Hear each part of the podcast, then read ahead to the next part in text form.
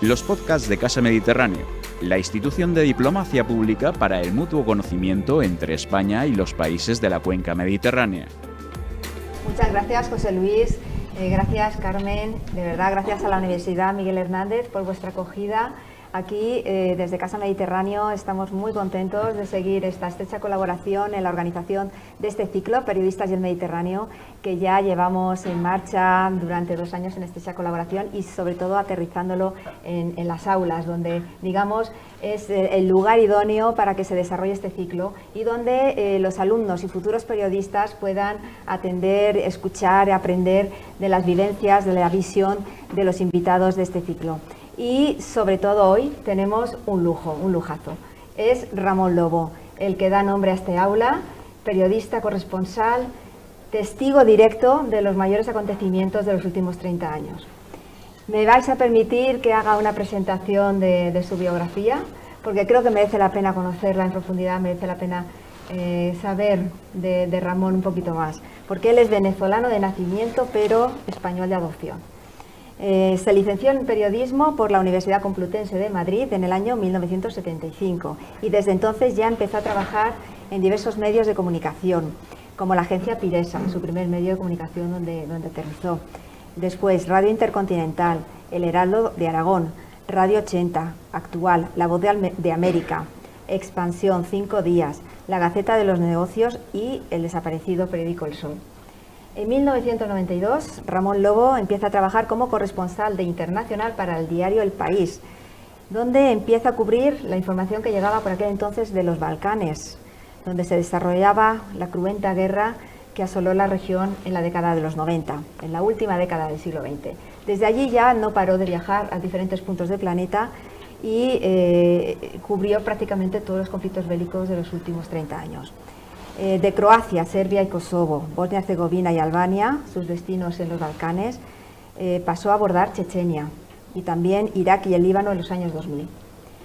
Cubrió otros conflictos desatados en diferentes partes del planeta, sobre todo en África, su querido continente, en concreto en Ruanda, Nigeria, Guinea Ecuatorial, Sierra Leona, el Congo y Uganda, y también en Asia-Pacífico, en Filipinas. En, 2012, sin embargo, llegó la crisis económica, asoló no solamente la economía, sino también los medios de comunicación se, fueron, se vieron fuertemente golpeados y fue víctima del ERE que, digamos, desmembró aquella redacción del país que tan buenos frutos dio durante, durante todos aquellos años. Pero siguió colaborando para otros medios, hasta que en 2018 volvió otra vez a su querido diario como columnista y desde entonces tenemos la suerte de contar con sus análisis certeros de la actualidad. Ya no. Ya no, porque como volvió el director que me echó, eh, Javier Moreno, yo inmediatamente dejé de colaborar inmediatamente. Inmediatamente. Pues bueno, un apunte que conviene refrescar en, la biografía de Ramón Lobo. Es, que, no quería que me echaran dos veces el mismo. Obviamente. Además, eh, yo concentré todo el ERE en él. Sea, había más responsables, pero decidí que él era el responsable. No por eh, echarme, que la ley laboral que aprobó el PP lo permitía, entonces el único que hizo fue aprovecharse esa ley laboral y prescindir de una serie de gente, algunos que les estorbaba y otros para dar la sensación de que si echo a estos puedo echar a cualquiera, con lo cual eh, silencio por aquí. ¿no? Ese era un poco el objetivo. Si no, es que no tuvo la decencia ni de despedirse. O sea, yo creo que después de haber estado 20 años allí yendo a conflictos, mínimo, eh, aunque sea un mail, una llamada por teléfono, aunque sea indirecta a través de alguien, oye, lo siento, la vida es así, perfecto. No, hizo nada, pues para mí, tachado. Pues de todas maneras, pues bueno, eh, contamos con, con, su análisis en otros medios actualmente. Cada vez menos, porque Infolibro lo acabo de dejar. También. Porque me, me cansaba mucho. Pero desde luego que sí que podemos verte y leerte a través de tus libros, tus publicaciones. Y la SER y el periódico Cataluña. Que... Tenemos eh, la suerte de escucharte el fin de semana. Sí. O sea, que estás en activo. sí, pero también creo que hay que dejar espacio a, otra gente. ¿no? Yo creo que hay una generación que está por encima de la mía, que es la de Juan Cruz, que no se va ni con, ni, ni, con agua, ras y están ahí agarrados y están ocupando sitios. ¿no? Eh, entonces yo no quiero pertenecer a esa generación, yo quiero irme eh, poco a poco. Eh, Infolibre es que lo que más me, me, costaba hacer y lo que menos me pagaban. Y aunque les tenía mucho cariño, pues es un medio con mucho, muy buena voluntad. Pero bueno, me concentro en el periódico de Cataluña, Este verano he estado solo con el periódico de Cataluña. La SER estuvo siete, ocho semanas sin SER porque en, verano descansamos. Y dije, coño, con esto y la pensión vivo muy bien. O sea, no necesito más. O sea, eh, querer más es gula. Entonces eh, eso me hizo ver que tenía que dejar Info Libre y la SER, mientras que esté Javier de Pino, pues ahí estaré. Pues ahí te escucharemos, desde luego. Eh, si me permites, vamos a hacer un repaso a tu bibliografía, que es muy interesante, muy amplia y que desde luego que ahí podemos seguir no solamente año tras año prácticamente, estás publicando mucho esta última década, tus vivencias y tu, amplia carrera. Bueno, mencionar antes, eso sí, que en 2001 recibiste el premio de periodismo Cirilo Rodríguez, importante galardón a nivel nacional que reconoce la, labor de, los corresponsales de, internacional. Sí, ese me hizo mucha ilusión. No me han muchos premios, ese es uno, eh, quizás el más importante. Me dieron uno de redes en Burgos por un blog que tenía que abandoné hace tiempo. Y cuando lo iba a recoger vi que estaba patrocinado por el BBVA, eh, me daban mil euros. Entonces no pude resistir, porque yo soy muy provocador, no pude resistir decir que estaba muy agradecido, que era la primera vez que en la vida que el BBVA me devolvía algo. Y, y bueno, luego, Luego, yo hablo como mi madre es británica, entonces a mí me gusta mucho utilizar el humor británico y soltar lo que pienso. Eh, el otro día en Cataluña estuve en Girona dando una charla ante gente claramente independentista y dije que recordé un, un tuit que puse cuando, eh, el 2017, en otoño, diciendo que era mucho más fácil que yo tuviera una relación con Sharon Stone a que Cataluña fuera independiente. Y digo, debo, debemos reconocer que los dos lo seguimos teniendo muy complicado. Y no, no se rieron mucho, pero a mí me da igual que se rieran yo lo suelto, ya está. Bueno, pues entre su bibliografía encontramos El héroe inexistente, Los viajes de un corresponsal de guerra al corazón de las tinieblas del fin de siglo, publicado precisamente en el fin de siglo, en 1990. Ese es el, ese es el peor. Ese, la primera parte de los Balcanes está bien y el resto no. A continuación, Isla África, un libro actualmente que no podemos encontrar, está eh, vamos, pendiente de, publicar una nueva edición, eh, que salió en 2001 sobre la guerra de Sierra Leona y los niños soldados. Desde luego que, una experiencia... Está bien, es quizás mejor novela que el, día que murió Kapuscinski, pero tiene demasiados adjetivos. Yo me la volví a leer y dije, pero ¿qué haces estos adjetivos aquí? Y si hubiera una reedición, quitaría adjetivos. Que creo que es una de las funciones del periodista, es quitar adjetivos, de todo. A continuación, otro de experiencias. Cuadernos de Kabul, historia de mujeres, hombres y niños atrapados en una guerra. el titular lo dice todo. Está porque se lo escribí en el 2008, en dos viajes a Afganistán, se publicó en el 2009 y eh, han pasado muchos años y sigue vigente, es como si lo hubiera escrito ayer. Eh, son historias pequeñas de calle, eh, de gente pues, que yo hacía las crónicas para el país, como todo el mundo, y, luego me dedicaba a hacer estas historias. Y Pera Roseñol, que es el alma mater de Mongolia, ahora perseguido por Roures, me decía, pero si el mundo al revés, o sea, eh, en la web tenían que publicar eh, eh, solo las crónicas y esto tenía que publicarse solo en el papel, porque esto es de pago, pero lo están regalando. Entonces a la gente literaria que tengo, que no sirve mucho las agentes literarias cuando vendes poco como yo, pero se le ocurrió, oye, ¿y hacemos todo esto un libro? Vale. Y así se hizo el libro y, y es un libro que estoy contento por, por eso, porque tantos años después sigue teniendo vigencia. Y he pensado mucho en esta gente mientras que había las imágenes de Kabul, sobre todo las chicas que juegan al fútbol en un campo de la OTAN porque no podían jugar en otro sitio, eh, porque las insultaban y demás, eh, ¿qué habrá sido de todos ellos? Precisamente es una de las preguntas de actualidad, porque este libro, si lo leemos ahora, igual poco variará. No, yo creo que es el mismo Afganistán. El Afganistán. Yo cuando llegué ahí me sorprendió, pensé, bueno, pues estos son islámicos, pero es como si fuera la Biblia, ¿no? Eh, veía siempre a un, tío, a una, chica y un burro y un niño. Digo, aquí era el niño Jesús y la Virgen y San José. Es que era un, país que estaba no en la Edad Media, sino mucho antes. En, el mundo rural que es el mayoritario en Afganistán, porque claro, lo que hemos estado viendo en la tele o las mejoras que supuestamente hemos llevado ha sido en dos o tres ciudades nada más, el resto del país no. A continuación publicaste El autoestopista de Grozny y otras historias de fútbol y guerra. Es muy divertido. Ese me lo pidió Liros del Cao, como yo soy del Madrid, lo siento. Eh, llevo que, veo que la camiseta del Barça. Bueno, en realidad lo siento más por ti porque os esperan tres años malos. Pero bueno, eh, cuando salgáis de la crisis veréis que tenemos estadio, vosotros todavía estaréis con el Spy Barça. Pero bueno, El Barça es un gran equipo. Yo hice apostolado en, en, Bosnia Central eh, para hacer gente del Madrid, no lo conseguía, pues estaba en la época de Cruyff, no había manera. Y, en Irak, por ejemplo, cuando estaban buscando a Saddam Hussein, ahí todo el mundo me preguntaba si el Madrid iba a fichar a Beckham. Entonces, ese tipo de cosas, cuando el libro del cabo me dijo, quiero que hagas un libro sobre el Real Madrid, eh, yo empecé y me salía esto, historias de guerra y fútbol, cómo el fútbol te sirve para abrir puertas o entablar conversaciones con la gente. Entonces lo hice de esto, dije, va a salir un libro muy raro que no tiene nada que ver con el Real Madrid, aunque sale cosas del Real Madrid. Entonces, bueno, se publicó. Y luego el del Madrid se lo encargaron a Javois, que lo hizo muy bien. Luego hay un libro muy personal, Todos náufragos. Ese es el mejor. Publicado en 2015. Es un libro sobre mi familia. Mi padre era facha, pero muy facha. Mi padre es británica, menos facha. Y mi abuelo y mi bisabuelo eran republicanos. Entonces, de repente, yo me llevé muy mal con mi padre siempre. El único, de todo lo que era él, yo al revés. O sea, tú, tú católico, yo ateo. Tú derecha, yo de izquierda. Tú del Real Madrid. Bueno, yo, también. yo también. Es que me, no, me llevó a un partido a los siete años al Bernabéu, yo quedé fascinado por eso. Si me hubieran llevado al, cambio de la Leti, pues me hubiera hecho la Leti. Eh, que hubiera sido mucho más lógico hacerme la Leti, pero bueno, me gusta el Madrid. Y, y, entonces, bueno, empecé a investigar cosas de la familia y salió esto. Entonces intenté hacer un libro que fuera desde lo particular, la historia de mi familia, las dos Españas dentro de mi familia, eh, y, totalmente proyectándolo fuera. ¿no? Y, eh, yo tenía tres eh, familiares republicanos que se exiliaron en México, dos tías y el, hombre que se casó con una de mis tías, que era hermano de la mujer de Azaña. Y descubrí que mis dos tías eran dos hijas de puta, aunque eran republicanas, y que el único bueno de mi familia que no, no, era de mi familia. ¿no? Y que los que eran de derechas, pues había algunos que no eran tan malos. Entonces, me permitió encontrar los grises, que son todos los trabajos de los periodistas.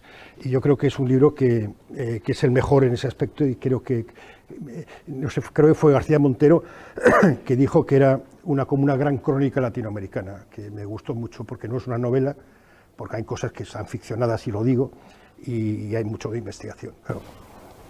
El siguiente libro, en 2019, El día que murió Kapuczynski. Es una venganza personal contra una gente del país y no quería hacer un libro sobre mi carrera porque no me apetecía. Entonces ahí empieza el libro de una forma rara y acaba siendo una novela. La gente me decía, pero es que esto no es una novela. Digo, no sé lo que es. Eh, pero bueno, ahora hay gente que hace esto, ¿no? Y un amigo mío me dijo, mira, lo importante es que al final te queda regusto novela.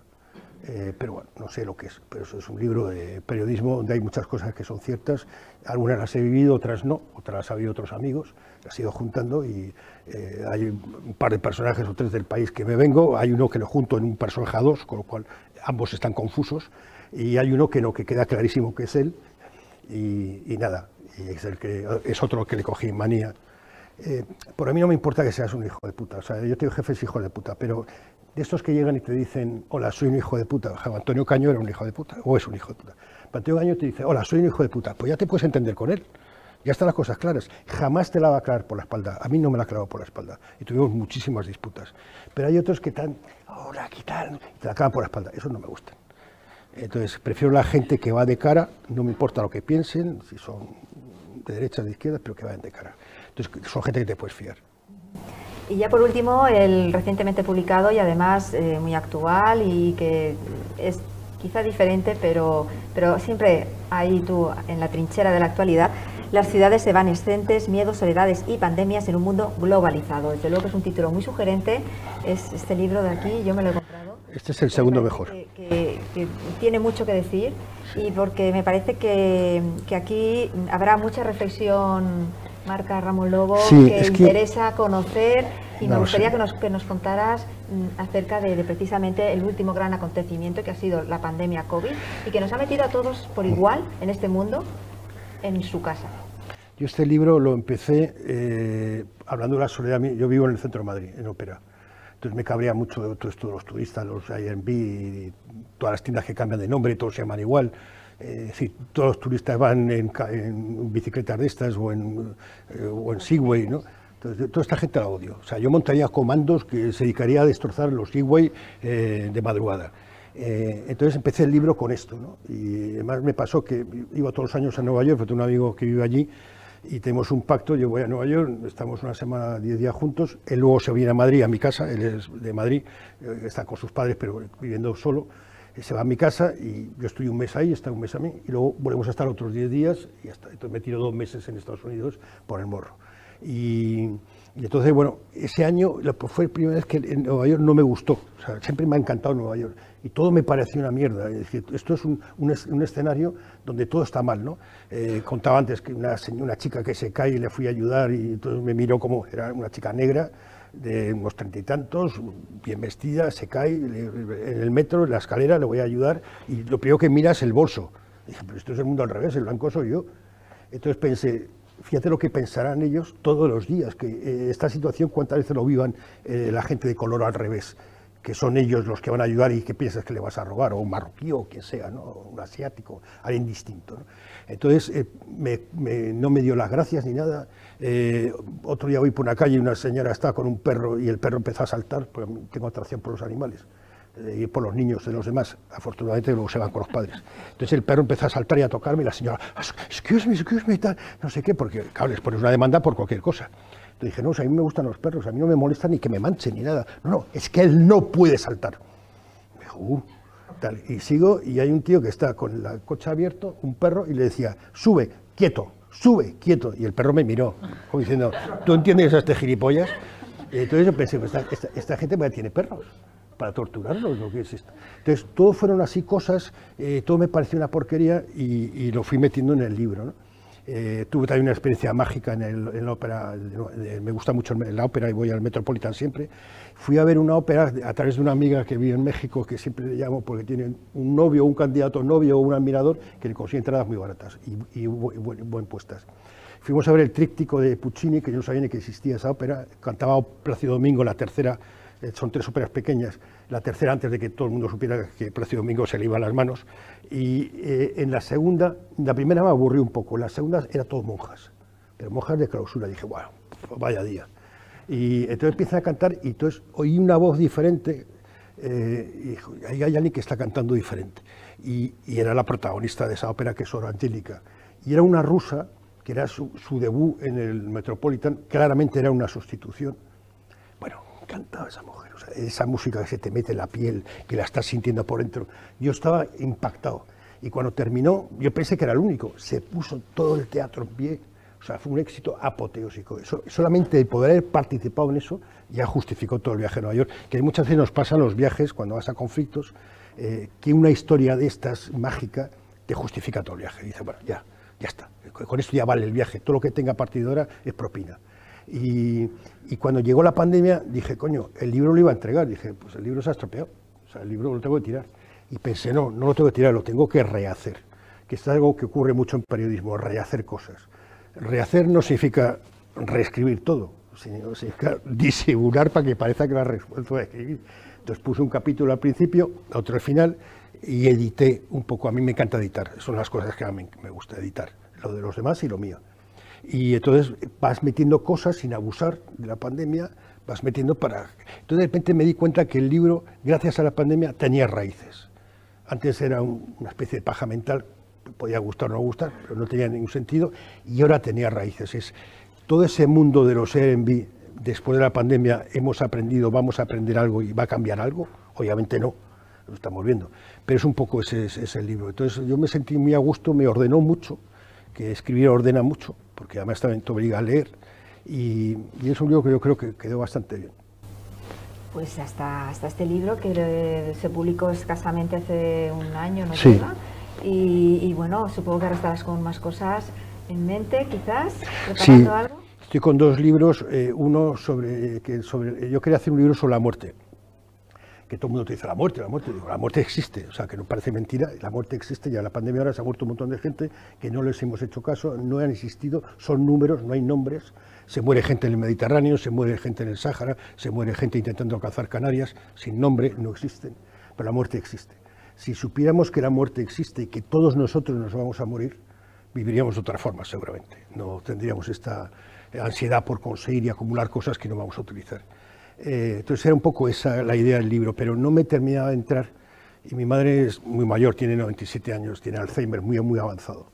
Eh, mi madre es muy dura, mi hermana es muy religiosa, Yo le digo, vive con mi hermana, le digo, yo creo que sabe que Dios no existe y por eso no se quiere morir, eh, porque tiene una resistencia tremenda. Mi madre es, es, británica, vivió la Segunda Guerra Mundial, estuvo en Londres bombardeado, trabajó de traductor en la oficina secreta de Charles de Gaulle, donde estaban preparando el, desembarco en Normandía, etc. Eh, vino a España y se enamoró de los toros, se quedó, conoció a mi padre en 13 días, se comprometieron y se fue un año después a Venezuela sin saber nada más eh, si este era un gañano o no. O sea, siempre ha sido una mujer como muy fuerte y muy echada para adelante.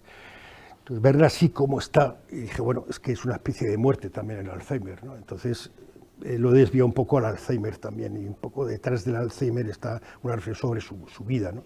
Y es un poco conecta con el libro Todos náufragos, donde hay cosas que me gustaría matizar. Eh, por ejemplo, yo coloqué a mi padre todo lo malo y a mi madre todo lo bueno. Bueno, igual habría que repartir un poco mejor. Igual le he colocado a mi padre cosas que no le corresponden y a mi madre la he salvado en cosas que no tenía que haber salvado. Y, y fui con otro libro que es eh, investigando la historia de la familia de mi madre. Mi madre, su madre era francesa, normanda, y su padre era luxemburgués. Eh, yo nací en Venezuela por casualidad, o sea, yo nací pues estaba mi madre, fundamentalmente, suele ocurrir, uno nace donde está su madre.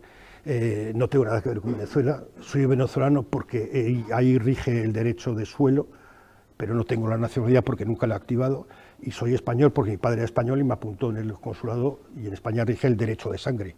O sea, soy tan español como si hubiera nacido aquí. Eh, podría haber sido británico, pero existía una ley machista que me impedía ser británico. Esa ley se ha cambiado y podría reclamar la nacionalidad en un proceso largo, pero no tengo ningún interés de ser británico en estos momentos. Porque había una ley machista que si mi madre hubiera sido mi padre, y, naces fuera de Inglaterra, sí tienes derecho a, a la nacionalidad. Pero ser mujer, entonces eso se ha corregido, pero yo podría eh, eh, intentar solucionar eso, porque con el Brexit no tengo ningún interés. Y, bueno, y empecé a investigar y he encontrado cosas, todo fue por, por un miembro de mi familia, que es un tío bisabuelo eh, mío, que, es, que era ateo, y mi abuela me contó que era el primer ateo de la familia, yo soy el segundo. Eh, entonces quería buscarle, entonces la busca de, de este hombre, eh, su tumba. Entonces empecé a, a trabajar, la, la, a investigar sobre la familia y bueno, ahí hay una investigación fantástica. Mi familia vivió en tres países, eh, Luxemburgo, Bélgica y, y Francia, en una zona de unos 150 kilómetros que cada 40 años les invadían los alemanes en 1870 les invadieron los alemanes, en, en, 1914 y en 1940. Los alemanes no eran los más populares en, esa parte de la familia. Y la Unión Europea se inventó en realidad para que los alemanes dejaran de invadirlos. Eh, entonces, bueno, ahí no sé qué tipo de historia puede haber porque tengo poca información de cada uno, pero hay un campo para jugar con personajes porque hay algunos potentísimos. Este Edmond, que es el, el que yo busco, eh, es potentísimo eh, fue ateo porque su padre, que era muy católico, le, descubrió un misal leyendo el libro con 17 años, el misal, y le pareció sospechoso, se lo, quitó, y él había arrancado el misal y había metido un libro de, Víctor Hugo prohibido por la Iglesia, y estaba leyendo en el siglo XIX un libro de Víctor Hugo prohibido por la Iglesia en la misa. Al padre le quemó sus libros. Dijo, Dios que quema mis libros jamás era mi Dios. Y fue ateo toda su vida. Y todos estos hablaban cinco o seis idiomas, eh, entonces puede ser un, un, libro, no sé, sobre la historia de Europa, no, no tengo ni idea. Si no es nada, da igual. Es, es, una aventura, es un proyecto, se hace y ya, ya, veremos qué sale. Seguro que saldrá cosas muy interesantes porque no dejas títere con cabeza y de ahí de la Segunda Guerra Mundial ahí tienes, tienes un Sí, además tengo un familiar que estuvo con Napoleón en, en, hacia, en, la, en la marcha hacia Rusia supongo de soldado, con lo cual me conecta con, con otros libros, eh, eh, eh, este, la Cartuja de Parma, que arranca con la batalla de Waterloo. no sé, ahí hay, por ejemplo, he, estado, me, he hecho un corcho, que nunca hago estas cosas, de ordenarme, porque me gusta ir dejándome ir, luego ya meditaré, pero de libros y películas, que algunas las he visto, casi todas y otras no, de las distintas épocas, hay una, por ejemplo, que se llama La cinta blanca, no sé si la habéis visto, de Haneke, que es, eh, es previo al nazismo, eh, pero ya ves que, es que está el nazismo en la misma educación, es que es, es, es una película brutal. Eh, entonces, bueno, pues eh, ya veremos qué sale de ahí. Lo importante es como cuando haces un viaje, hay gente que prepara muchísimo los viajes, prepara tanto los viajes que luego ahí se aburre porque simplemente lo que hace es seguir lo que tú te has preparado sin estar ahí. No, está bien que te prepares cosas, incluso yo me hacía una lista de posibles temas, porque vas con miedo, miedo al folio en blanco, es decir, si llego ahí no sé qué hacer, vale, pero eso no va a ocurrir. está bien que te prepares para, para no tener ese miedo, pero una vez que llegas ahí, es que tiras de un hilo y vas a otro sitio, tiras, tiras, tiras, y todo es una sorpresa permanente, entonces no sabes por dónde van a salir las cosas. Entonces yo creo, yo siempre he querido dejar espacio a esa, a esa sorpresa, porque si yo me sorprendo, voy a poder sorprender al lector si no me sorprendo yo, el lector se va a aburrir. Entonces siempre me ha gustado jugar con eso. He sido muy egoísta, el, mi viaje en realidad es el mi viaje. Yo hago un viaje que me tiene que interesar a mí y así poder ser capaz de contarlo. Pues si te parece, Ramón, Carmen, eh, vamos a dar paso. ¿Qué tal? Bueno, eh, vamos a, si queréis, voy a hacerte una pregunta antes rápida y damos paso a los alumnos que tienen un montón de preguntas preparadas para ti. Eh, acabas de comentar un poco ahora el tema de, Reino Unido, del Brexit, y bueno, como sé que eres conocedor, eh, ¿nos puedes dar alguna pista clave, tu opinión sobre hacia dónde crees que va a derivar y sobre todo el planteamiento de Europa, eh, como la conocemos, crees que va a cambiar con todo el auge de, la extrema derecha en Polonia, en, en Hungría, aquí gente que o países que están siendo alentados por líderes para abandonar la Unión Europea, se está poniendo en duda la justicia de la Unión Europea. ¿Dónde crees que vamos en Europa? En el Reino Unido, eh, el Brexit ganó por muy poco, pero la democracia. O sea, yo creí que iba a haber segundo referéndum, eh, incluso lo escribí. Y, y, Corbyn, que a mí me pareció un pésimo líder de los laboristas, podía haber jugado esa baza, pero no la quiso jugar. Bueno, tienen lo que han votado, que es algo que no me gusta oír cuando hablan de Madrid. O tenéis lo que habéis votado, el, alcalde y la, y la presidenta. Eh, yo creo que es una frase muy injusta. Eh, no sé a dónde van a ir. El Brexit es un camino desconocido.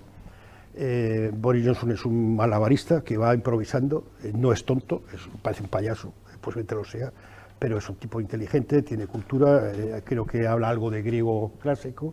o sea, no es un imbécil. Lo que pasa es que políticamente es un imbécil es un, tipo sin plan, que está constantemente sacando conejos de la chistera.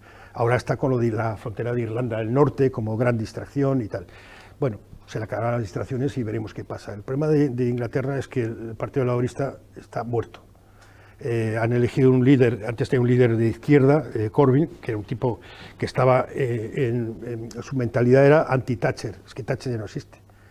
tú no puedes estar luchando contra algo que no existe ha pasado muchas cosas, ha cambiado mucho la vida de la sociedad británica, de la, digamos, del mundo obrero.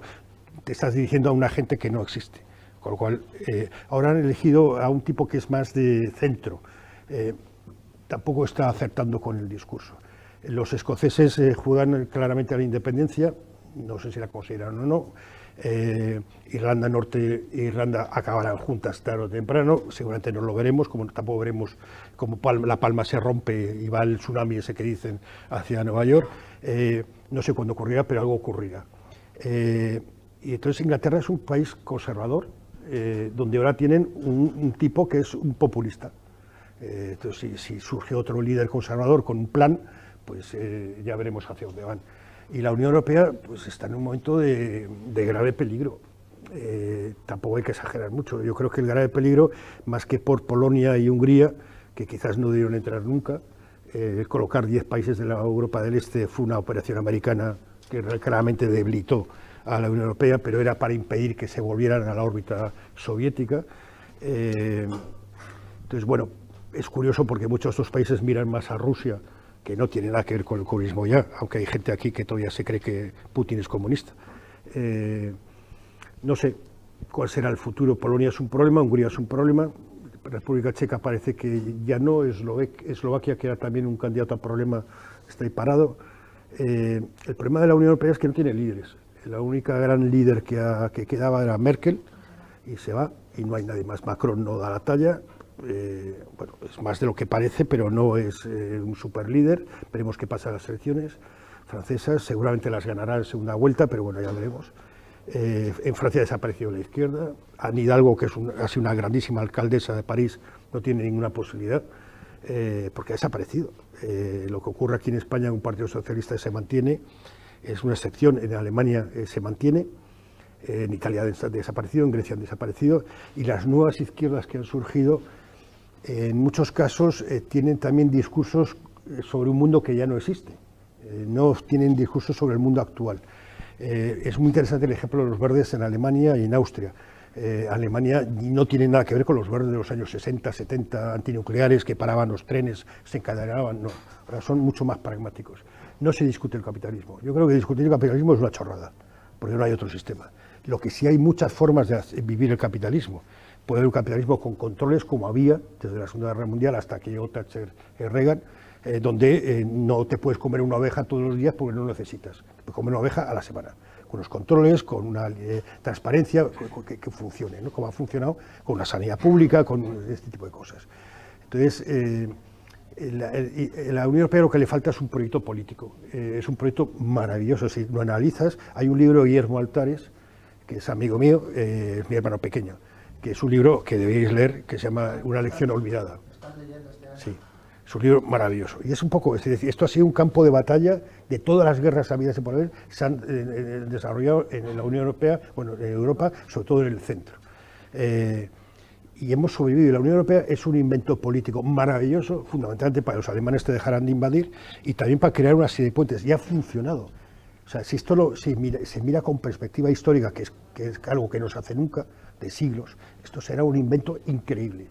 Lo que ocurre es que el primer impulso que fue económico y comercial le ha faltado el impulso político, una unión política con una defensa común y con una política exterior común. Y eso no, existe, porque hay muchas dificultades. Si nos quitáramos a Polonia y Hungría, quizás y volver un poco a lo que éramos antes, al origen, eh, con nosotros dentro, claro, y Portugal también, y Grecia, eh, quizás se pueda reinventar la Unión Europea. Yo creo que faltan algunos líderes que no existen. Tampoco los grandes líderes son peligrosos porque los grandes líderes normalmente se les va la pelota. Eh, eh, von der Leyen pues no, no, tiene gran cosa, pero bueno, lo importante de un líder no es que sea grande, sino que sea eficaz y que se le pueda, digamos, exigir democráticamente que tenga un control parlamentario y ciudadano sobre sus acciones y para España lo mejor que nos ha ido pasar, la Unión Europea, gran parte de la gran modernización de este país se ha ido gracias a, nuestra pertenencia a la Unión Europea. Pues muy bien, antes de que eh, tenéis hay preguntas ya por ahí, yo quiero meter una antes de que... estoy, estoy muy sordo, pero muy sordo es pero sordísimo. Y tengo unos aparatos que no me pongo nunca y luego me llama Gaes todo el rato para que ponga, me, compre otros nuevos, pero si no uso los viejos. O sea, que, pues si, no, si, no, les oigo, me los traduces tú.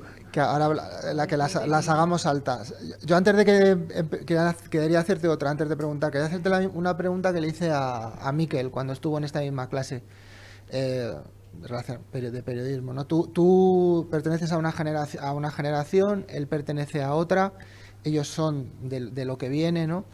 Y le, preguntaba por, no sé si viste unas declaraciones que hizo Rosa María Calaf en el sentido que decía que era tajante al decir que la, especie del, periodista especializado en internacional, enviado especial, corresponsales, no era una especie en extinción, sino que era una especie extinguida.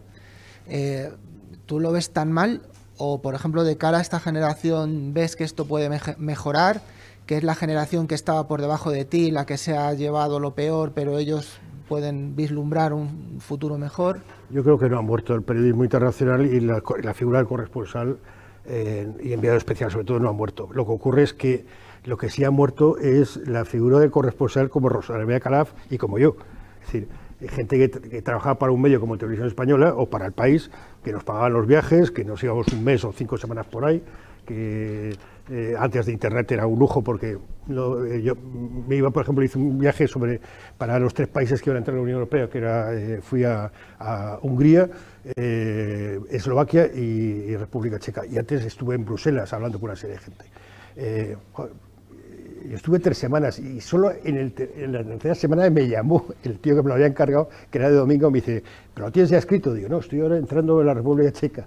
Digo, pero joder, ¿esto qué es? O sea, ¿qué digo? Esto se llama viaje y le, colgué, pues yo colgaba los teléfonos, por eso me echaron, claro. Y, entonces, bueno, e, era el privilegio de no tener que escuchar. Eh, luego llega Internet y, sobre todo cuando llegan los teléfonos satélite que están todo el rato llamándote diciendo lo que están viendo en las redes, pues para qué estamos aquí. El problema es redefinir ese trabajo.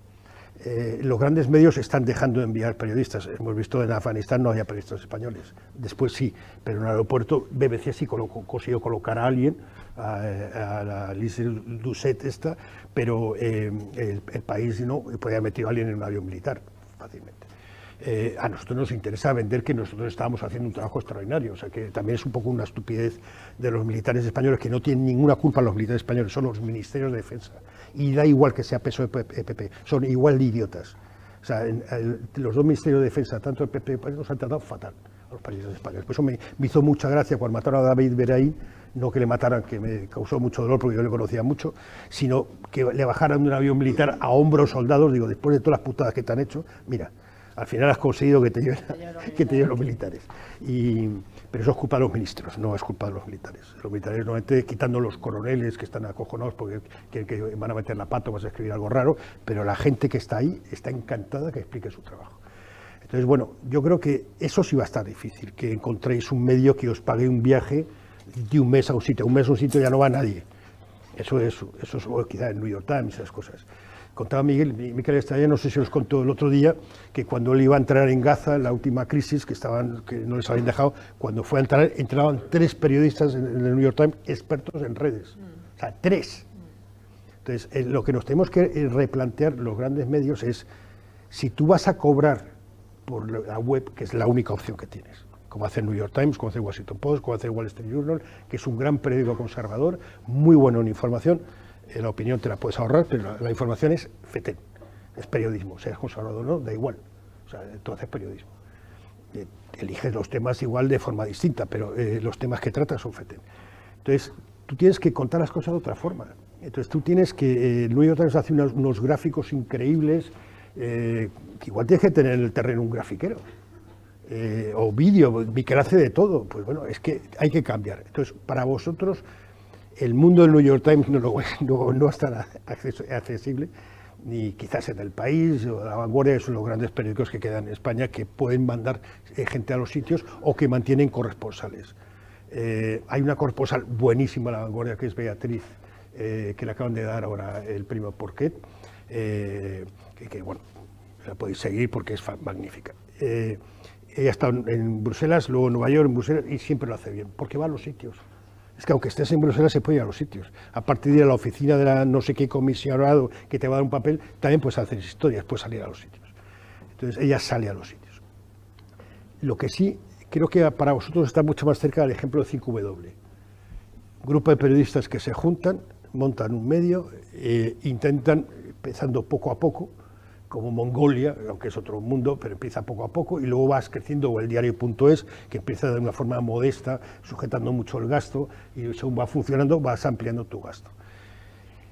Eso es lo que vais a tener acceso. Entonces, eh, para viajar a sitios, ahora mismo fotógrafos españoles, tenemos buenísimos fotógrafos eh, por ahí fuera que no colocan nada, porque no interesa. Entonces os tendréis que abrir paso eh, tendréis que tratar de hacer cosas que interesen y, si no, pues eh, habrá que crear medios en los que se pueda colocar nuestro trabajo. En América Latina hay medios fantásticos, revistas de internet fantásticas. Yo no sé si sigue insistiendo Anfibia, pero Anfibia era una maravilla. hay un montón de medios interesantes. Entonces, bueno, pues eh, si, igual ya no, no tenemos que ir a los grandes medios, sino crearlos nosotros. Y, además en Internet, la web es muy fácil, porque el fracaso, en caso que haya un fracaso, es muy barato. No es montar un periódico. Ahora, por ejemplo, el periódico de España, que ha montado el periódico de Cataluña, en el que yo trabajo, bueno, colaboro, un, artículo a la semana, no lo entiendo muy bien. Un periódico de papel, cinco días a la semana, creo que el fin de semana no sale, creo que debería ser al revés. Un periódico de web y con una edición de papel para los suscriptores. Entonces, eh, pero no, o sea, creo que no tenemos todavía muy, muy claro esto. Eh, Internet hemos jugado completamente en contra, hay unos, unas intervenciones de David Simon, que es el guionista, fue periodista de Baltimore Sun y es el guionista de Wire y de Tem, eh, que hay, una, hay un vídeo por ahí que está en el, creo que es en el Senado americano, en un hearing de estos, y está hablando y, y da un repaso de lo que pasa. O sea que nosotros cuando llegamos, cuando llegó Internet, nos parecía el enemigo Después nos lanzamos, el amigo, y todos los periódicos empezaron a regalar gratis toda la web. Entonces, ¿me puedes explicar si regalas todo en la web a las 10 de la noche, por qué me voy a comprar el periódico el- al día siguiente? Yo lo decía en el periódico, digo, pues que sois idiotas o qué. Por eso me echaron. Por decir estas cosas, pues no, no gusta que digan nada. Los partidos políticos, los periódicos son como sectas. Todo hay que obedecer, todo hay que decir que sí. Obedecer es una palabra que no conozco. Y, y entonces, bueno, pues eh, hemos acostumbrado al lector a un producto caro, gratis. Entonces, ahora, ¿cómo consigues convencer? El país tiene un problema, la vanguardia lo tiene también, pero el país, por ejemplo, sus ventas en papel son muy, muy pequeñas, muy, pequeñas, pero pequeñísimas. O sea, del millón de ejemplares que vendía el domingo, si ahora vende 100.000, se puede dar con un canto en las narices. Entonces, y, la web está estancada, están estancados y están haciendo temas buenos. Desde que está Pepa Bueno, está sacando temas buenos. Por ejemplo, al país lo ha sostenido ciencia, o sea, materia y sociedad, que han hecho un trabajo excepcional en la pandemia y en el volcán. Necesitas trabajo científico especializado, o sea, tienes que hacer gráficos y cosas estas. Eh, nuestro trabajo, nuestra, nuestra única defensa es la calidad. El Washington Post, cuando lo compró Amazon, o sea, el dueño de Amazon, eh, Bezos, eh, y, y apostó por Internet, no despidió periodistas, seguramente despidió a unos periodistas, sino fichó periodistas. Porque necesitas más periodistas para hacer las cosas así. Tú quieres hacer unos gráficos interactivos, igual necesitas tener 22 grafiqueros en el periódico. Y, un- y- alguien que esté pensando y que esté dirigiendo hacia donde nos vamos. ¿no? Entonces no existe nada de eso. Entonces no sé, yo creo que el, periodismo está en crisis, pero bueno, está en crisis todo. Eh, los chicos que estudian medicina no van a salir al mejor mundo posible. Eh, los fontaneros, na- nadie. O sea, ser joven ahora mismo es un, es un problema para vosotros. Porque cuando yo empecé periodismo, lo primero que. Hay un pequeño error en la biografía, no cabe periodismo en el 75, sino en el 80, porque si no lo hubiera acabado a los 20 años y yo repetí tres cursos. Repetí en párvulos, en, en bachillerato elemental y en bachillerato superior. Yo repetí en cada tramo educativo que se puso delante, y yo repetía un curso porque me gustaba tanto estudiar que yo iba repitiendo. En sexto de bachillerato suspendí más asignaturas de las que había, porque llevaba dos de quinto que seguí suspendiendo. Eh, desastre absoluto. Eh, y a pesar de eso, bueno, pues no me ha ido mal. Y, y no sé qué os iba a decir a lo de... eh, acabé en el 80, yo empecé en el 75. Pasa que empecé a colaborar en el mío 75. La primero que hice fue una entrevista a Antonio Gala, porque tenía un amigo que tenía cars, tenía un car, entonces todos nos gustaba mucho porque tenía car. Luego cuando dejó el car ya nos gustaba menos. Este es Manolo Gómez Blanco, el que hace todo lo de coches del país. Entonces su padre era un alto directivo de la prensa del movimiento, que, era, que tenía muy poco movimiento porque era la prensa franquista. Y me dijo, en Piresa, que era la agencia, están cogiendo gente, pero no vayas, lleva algo, lleva algo. Entonces yo le hice una entrevista a Antonio Gala, que no le hice muchas preguntas porque el tío hablaba más que yo. Y, y entonces llevé la entrevista y el jefe que tenía, que era un subdirector, que era, no era su primer día, pero casi, claro, él no sabía que yo no era un colaborador antiguo. Eh, yo pensaba que yo iba colaborando, no tenía ningún vínculo. o sea. Entonces eh, le, le puse la entrevista delante, te la cogió, me la a la papelera y me dijo, es una mierda, vuelve a escribir. Le dije, pero si no la, no la he leído, es imposible que esté bien. Entonces, bueno, me fui a donde estaba el cuchitril de los fotógrafos, que había que pasar por todas las máquinas de lo que hacían en marca, también lo hacían ahí, en arriba y demás, y en el cuchitril repetí la entrevista. Y se la volví a llevar como dos horas después. Aquí está. Dice, bien, dos opciones. La publico como está y si no me gusta no vuelvas. La publicaron en todos los periódicos del, del movimiento, que pues alguno de Alicante, no sé cuál era así. Había muchísimos periódicos por ahí. No. Información era el- Formación, sí, de Alicante, sí. Y entonces eh, la otra opción es, es que te pongas aquí al lado y corregir una entrevista juntos. Dije, corregir juntos.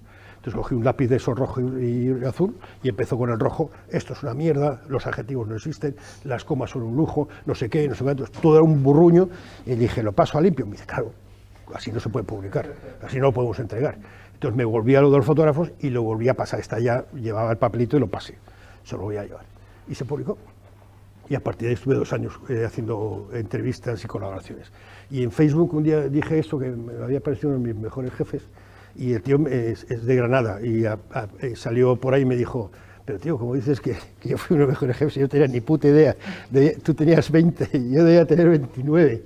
Y, digo, "Tío, tú me enseñaste algo fundamental. No importaba cuántas veces ibas a tirar la entrevista, yo le iba a volver a escribir porque quería ser periodista. Entonces yo creo que una de las cosas fundamentales en periodismo es ser conscientes que esto es un maratón. Esto no es una carrera de 100 metros lisos y la constancia. Eh, esto es una carrera donde hay mucha gente, como le pasó el otro día a Depay con, con Alaba, que cuando llega al centro del campo dice, aquí me paro, no corro más, pues bueno, aquí hay que seguir corriendo hasta el final. Entonces aquí hay que tener suerte, evidentemente yo tengo muchísima suerte, pero eh, hay que pelear hay que pelear y, hay que saber que eh, yo, mi ilusión de mi vida es hacer un reportaje en, Uganda. Vale, muy bien, pues enhorabuena. Pero igual lo tienes que hacer aquí al lado. Eh, aquí al lado sí los puedes hacer, aquí al lado sí hay reportajes que se pueden hacer, hay muchas historias de calle que no se hacen en los periódicos. Bueno, ese es un camino, te educas y la forma del reportaje y la aproximación al reportaje aquí es la misma que en Kabul. Lo único que pasa es que en Kabul es un poco más caro y tiene más prestigio luego cuando publicas, porque ha sido hasta ahí. Pero es el mismo esquema. Entonces, si aprendes a trabajar aquí, podrás trabajar en cualquier otro sitio. Eh, yo. Hola, buenas. Yo soy Gloria. Y quería, en un artículo del País de 2019, eh, trató el tema de que entrevistar al malo es noticia, pero explicaba que, hay veces que se ha entrevistado, por ejemplo, en el País a Basar el Assad y no por ello se le ha blanqueado. Me gustaría saber cómo prepara usted ese tipo de entrevistas y cómo hacer que no sean tan perjudiciales para el medio, por así decirlo. Ayuda en un artículo que hiciste en el país eh, decías que, que, a veces se entrevista a líderes eh, que no son tan buenos a priori y, y, que podéis caer en el riesgo de blanquearlo. ¿Cómo preparas tú las, las entrevistas, como por ejemplo a, este las así, para que no caigas en blanqueo ni, dañar Gracias. Bueno, en las entrevistas es difícil. Yo no quiero entrevistar nunca a Basar el Assad ni nadie por el estilo pero sí he entrevistado a gente eh, de, dudoso, de, dudosa biografía. Eh, yo creo que eh, si he publicado entrevistas aparte ha sido pues con Jalil, que era el primer ministro bosnio, creo que le hice un par de entrevistas, era del Madrid. Y en una entrevista estuvimos todo el rato hablando de Capello, que no estaba de acuerdo con las tácticas de Capello. Y eso sí le he sacado una entrevista aparte, pero no he entrevistado a mucha gente así para sacarle entrevista aparte hice una entrevista a un comandante de la armía del ejército bosnio en Mostar, que era, eh, me habían hablado de él, además un tipo de la BBC, eh, me había dicho, este tío es muy bueno.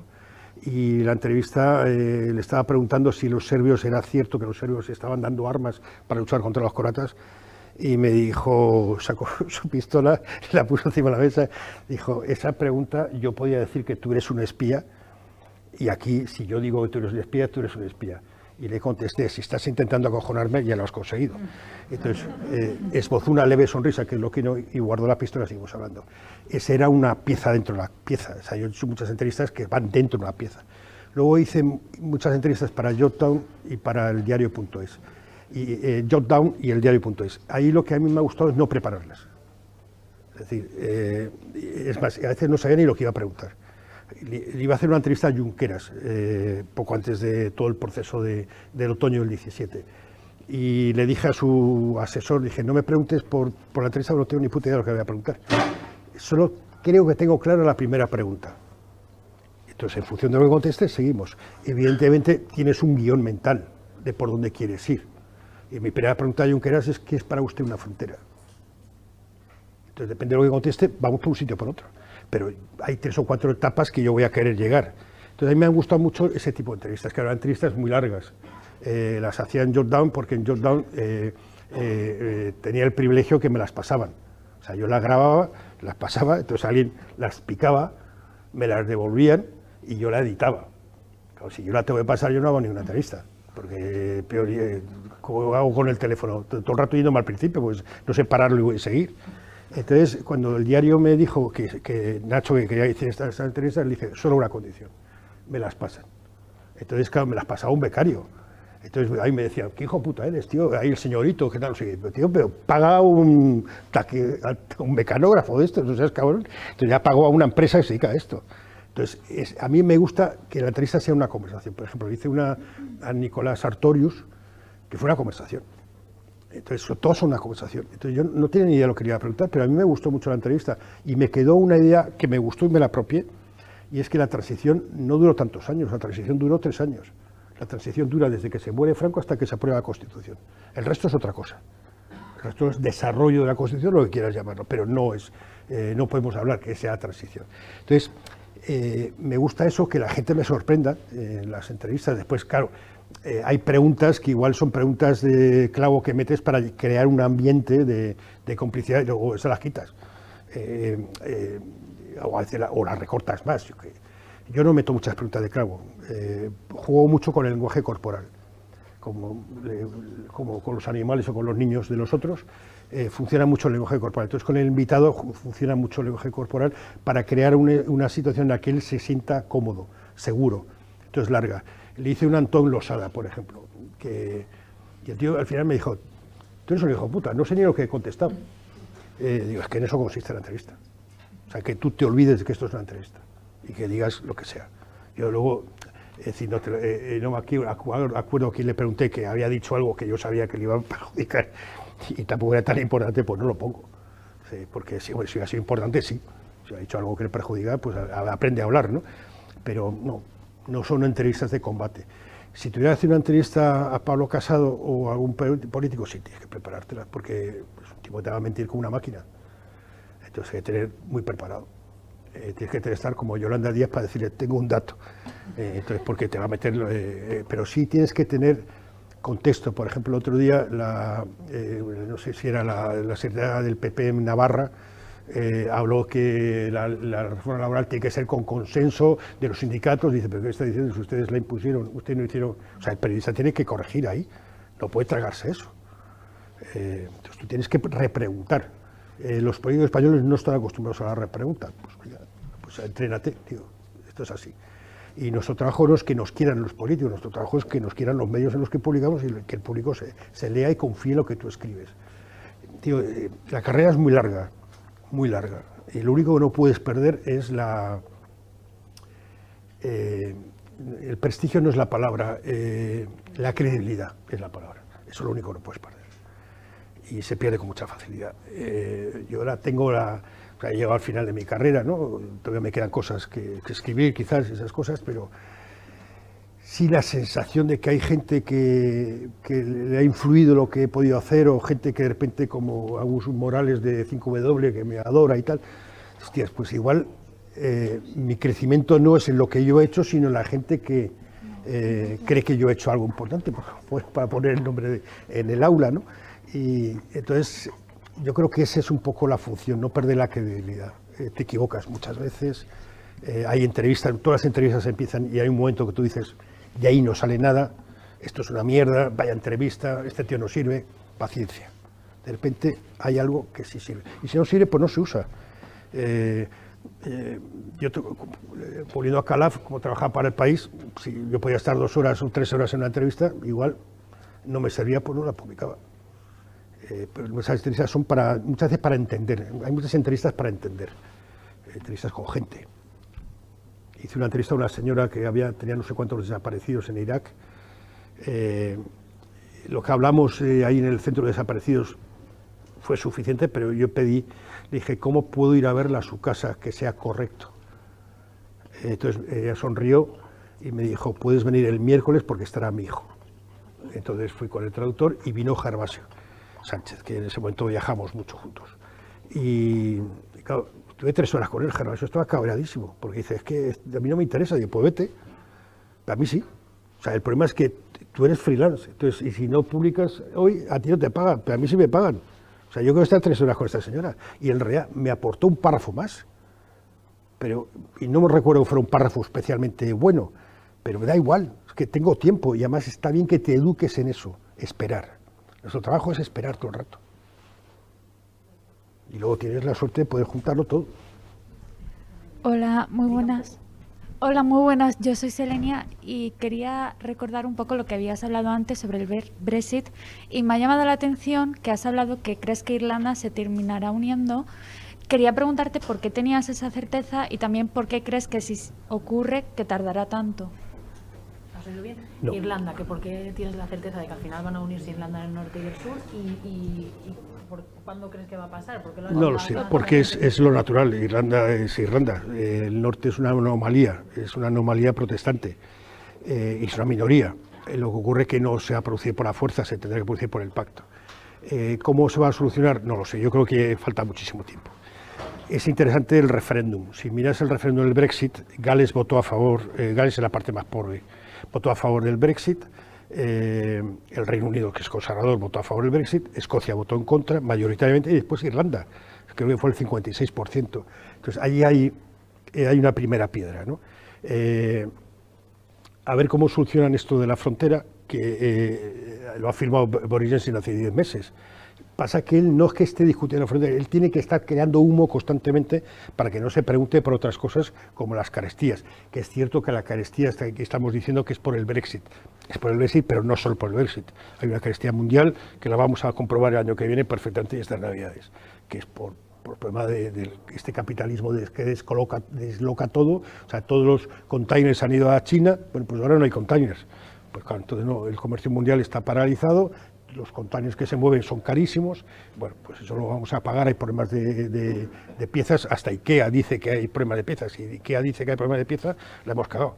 Entonces, ahí se ha creado, con el Brexit, se ha creado una brecha, que si Irlanda no mueve, Irlanda, digamos la Irlanda católica, no mueve, está tranquila, no se reactiva ningún conflicto, eso se mueve, es como los toros y la monarquía se mueren hacia la misma dirección, que es la, extinción, que podrá ser dentro de cinco años o dentro de 200, no lo sé. Irlanda lo mismo, se mueve hacia la Unión. No creo que sea algo inmediato, no creo que sea algo que vayamos a ver quizás. Yo de luego no, tú igual sí. Pero igual que la independencia de Escocia, es muy difícil que se produzca. Eh, el Reino Unido no va a consentir un segundo referéndum, porque lo pierde, y Escocia no va a forzar un segundo referéndum eh, unilateral porque no lo va a hacer, porque la Unión Europea, no se lo va a permitir. Si tú lo que quieres es forzar un segundo referéndum para entrar a la Unión Europea, no te lo van a permitir, porque la Unión Europea está, si leéis el libro de Guillermo, veréis que está lleno de territorios conflictivos que no se puede estar levantando la tapa, porque el problema que tenía Cataluña.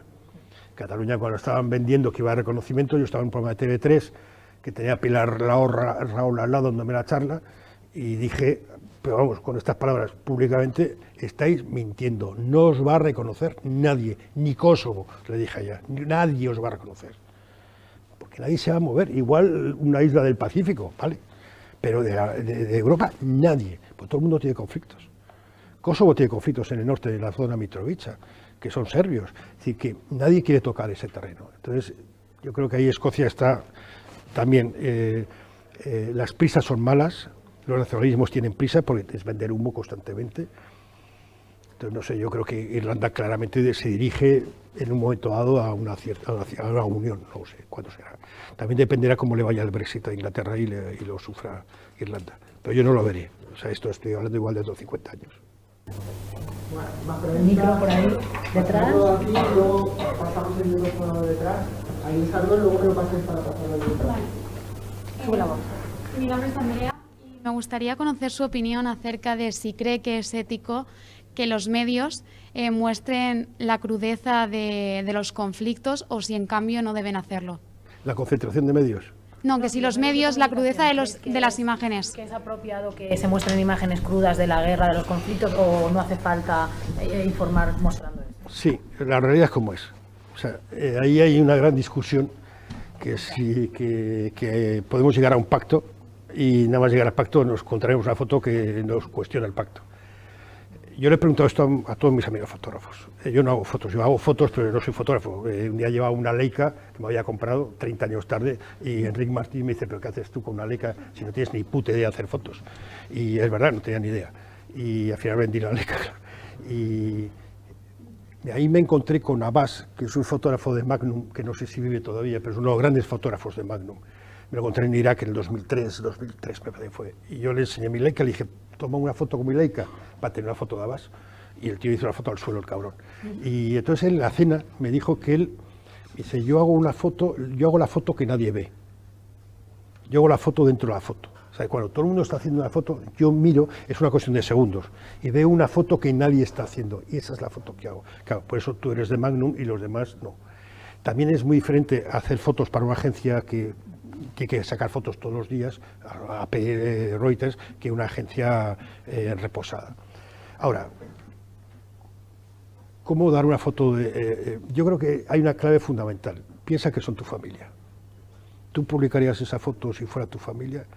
En el 11M, por ejemplo, hay una foto que se publicó que es una pierna, que el- eh, una revista alemana, porque claro, la- eh, por ahí no manipulan las fotos, o sea, eso de quitar la foto, no la pierna no se quita, sino lo que hicieron fue un titular que justo una- un palo, no sé si era de la N, tapaba la pierna. Bueno, es una forma de hacerlo.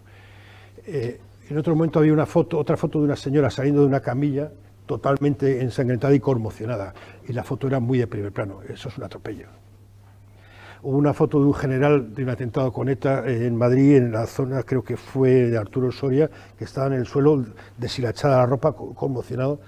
Eso es una violación de su intimidad. Una foto de un tal John Moore, creo, de Getty, en una hambruna en África, que estaba. Eh, ¿Cómo cuentas una hambruna?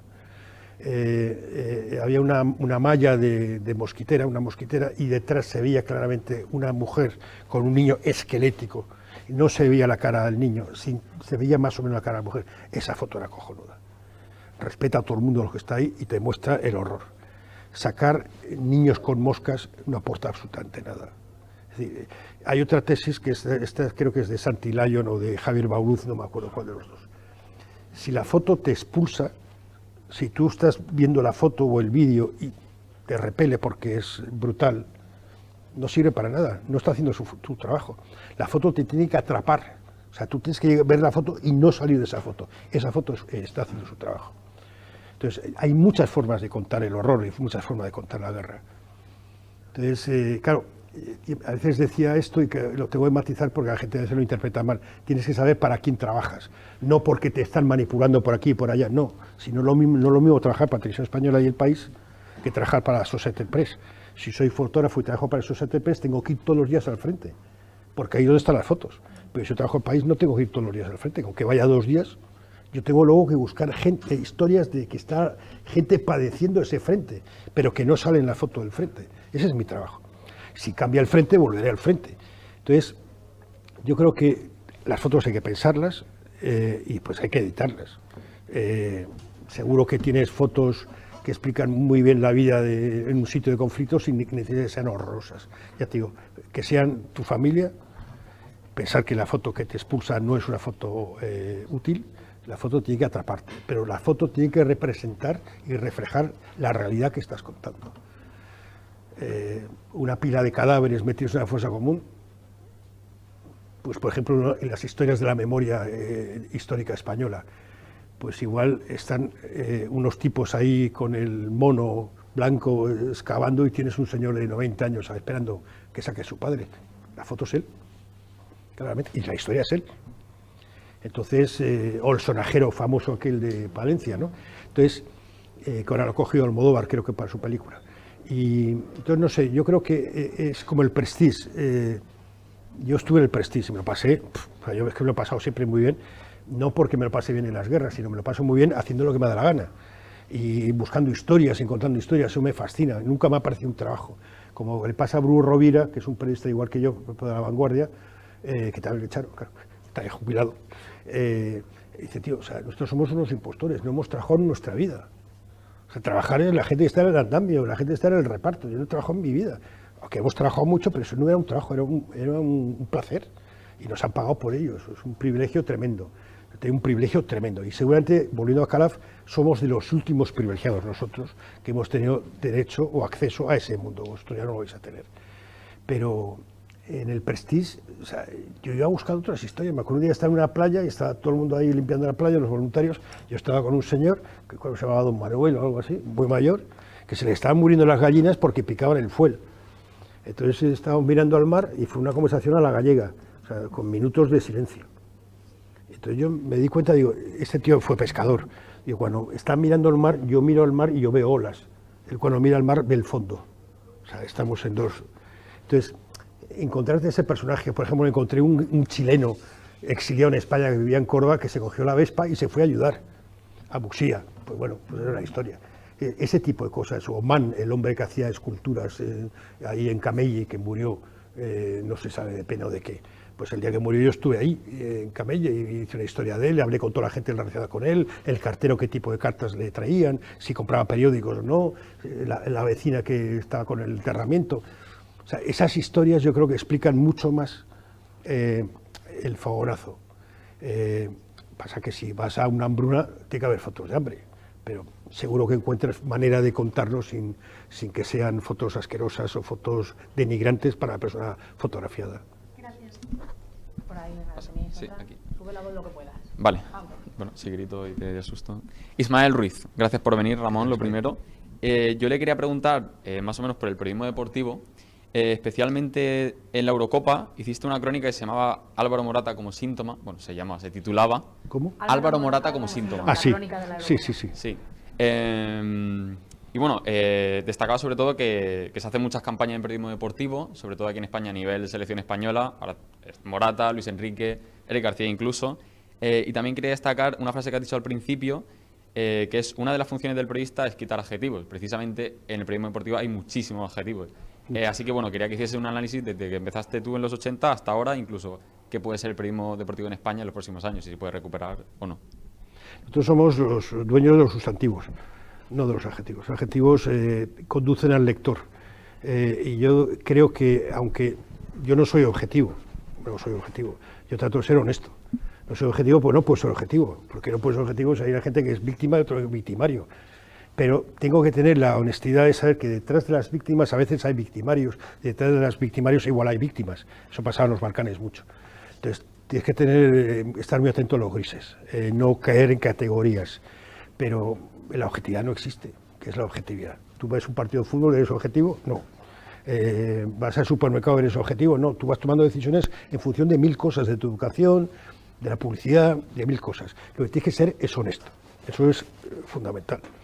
Eh, no sé, yo creo que hay un montón de adjetivos y si tú escribes una crónica y la escribes primero pensando en, en la película de Willy Wilder, Primera Plana, cuando están discutiendo Walter, eh, eh, Walter y John, Lem- eh, John Lemon, eh, Lennon, Lemon, ¿no? Jack Lemon, Jack Lemon, John Lennon no me salía. Y, están ahí discutiendo dónde poner sus nombres y uno dice, pero ¿quién diablos va a leer el segundo párrafo? Es que esa primera base, eso hay que ponerse en, el ordenador. ¿Quién diablos va a leer el segundo párrafo? Entonces, tu primer párrafo tiene que ser suficientemente bueno, no necesariamente es eh, buscar la originalidad por buscarla, sino tienes que buscar algo que atrape al lector. Los americanos, los anglosajones siempre buscan personas, no, buscan datos, sino personas. Entonces, algo que te atrape en una construcción más o menos literaria, pero que nosotros trabajamos con, hechos, no con ficción, y que conduzcas al lector a- a un final. Y luego le vas metiendo todos los datos. Entonces yo lo que tengo muy claro es que si tú al lector le dejas la libertad de salir por las puertas, aunque yo tengo la idea de hacia dónde quiero ir, y te estoy llevando hacia dónde quiero ir, tengo que dejarte puertas para que tú salgas por donde quieras. Si el lector tiene, el lector tiene la sensación que respira en esa crónica, el lector se va a seguir leyendo. Si se siente atrapado que le estás diciendo lo que tiene que pensar, se va a ir. Y los adjetivos es un elemento que atrapa. O sea, eh, eh, eh, gran tragedia. Ahora, bueno, y ahora nivel D, todo eso. Estamos a nivel D, estamos a nivel, ¿por qué nivel D? Quita nivel D de una vez. Cada vez que se diga nivel D, deberían poner una multa de 100 euros. Con eso pagaríamos la sanidad pública. Es decir, los periodistas tenemos que ser los protectores del idioma. Hay que conocerlo, hay que leer, eso es fundamental, leer un poco. ¿no? Y, después lo de, lo de Morata eh, era porque, claro, aquí damos muy, muy fácil criticar. A mí Morata no me gusta. Yo soy de Madrid, a mí Morata nunca me ha gustado, parece un paquete importante. Pero es un tío que, que pelea, que lucha, bueno, entonces pues eh, es decir, lo que no podemos ser es ventajistas. De repente marca dos goles, es maravilloso. La prensa deportiva española es asquerosa, empezando por el AS, que no me atrevo a decirlo, pues me echan también de la SER. Pero eh, es que el que dirige el AS... Sí, no, no, digo en Twitter. Eh, pero vamos, eh, el que, lo dirige es Vicente Jiménez, que es el, el otro de los que me echo, pero a él le perdoné, es del Barça.